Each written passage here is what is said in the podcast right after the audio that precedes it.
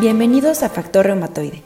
Mi nombre es Marcela Güemes y en este episodio hablaremos sobre una de las enfermedades más interesantes y complejas en el mundo de la reumatología, el lupus eritematoso generalizado, una patología autoinmune, inflamatoria, crónica y caracterizada por daño sistémico. Comencemos.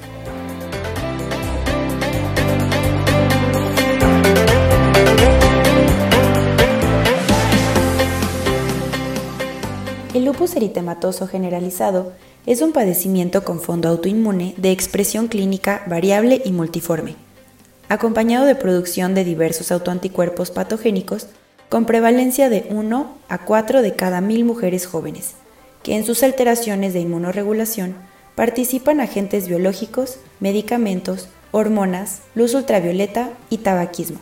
Aunque las manifestaciones reumatológicas son dominantes, también afecta la piel, pulmones, corazón, cerebro, médula, nervios periféricos y cualquier otro órgano y sistema.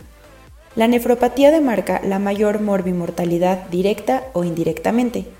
El reconocimiento temprano y el manejo oportuno y adecuado han modificado la supervivencia de 50% antes del advenimiento de los glucocorticoides y antibióticos, y a 90% a 10 años ya en la era actual, que incluye al trasplante renal como modalidad terapéutica trascendente.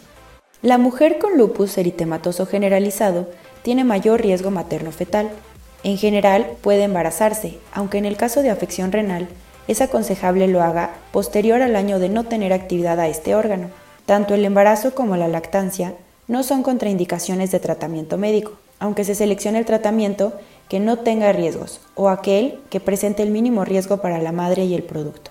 Aunque los anticuerpos antinucleares son útiles para ratificar el diagnóstico, pueden también presentarse en otras enfermedades reumáticas, como en artritis reumatoide en un 40% o síndrome de Sjögren en más del 70% de los casos. Además, en enfermedades infecciosas como tuberculosis, lepra, endocarditis bacteriana, virus B y C de hepatitis y en otras infecciones agudas, subagudas y crónicas, y hasta en la población sana en un 5%. Los estudios de laboratorio característicamente muestran leucopenia, linfopenia, trombocitopenia y menos frecuente elevación de proteína C reactiva, que puede ser de utilidad para el diagnóstico diferencial o para adicionar algún proceso infeccioso a la actividad del lupus eritematoso generalizado. Es útil el examen de orina, ya que la afección renal acompaña al lupus en más del 50% de los pacientes.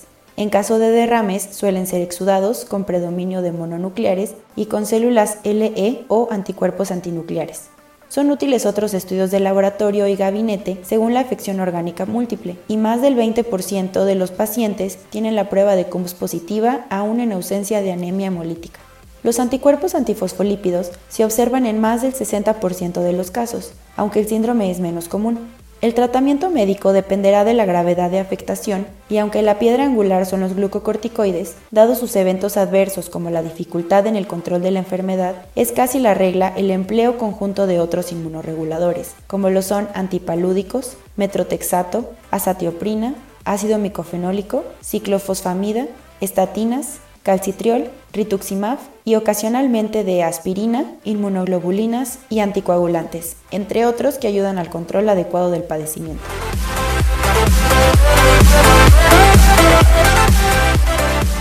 Con esto finalizamos el episodio de hoy.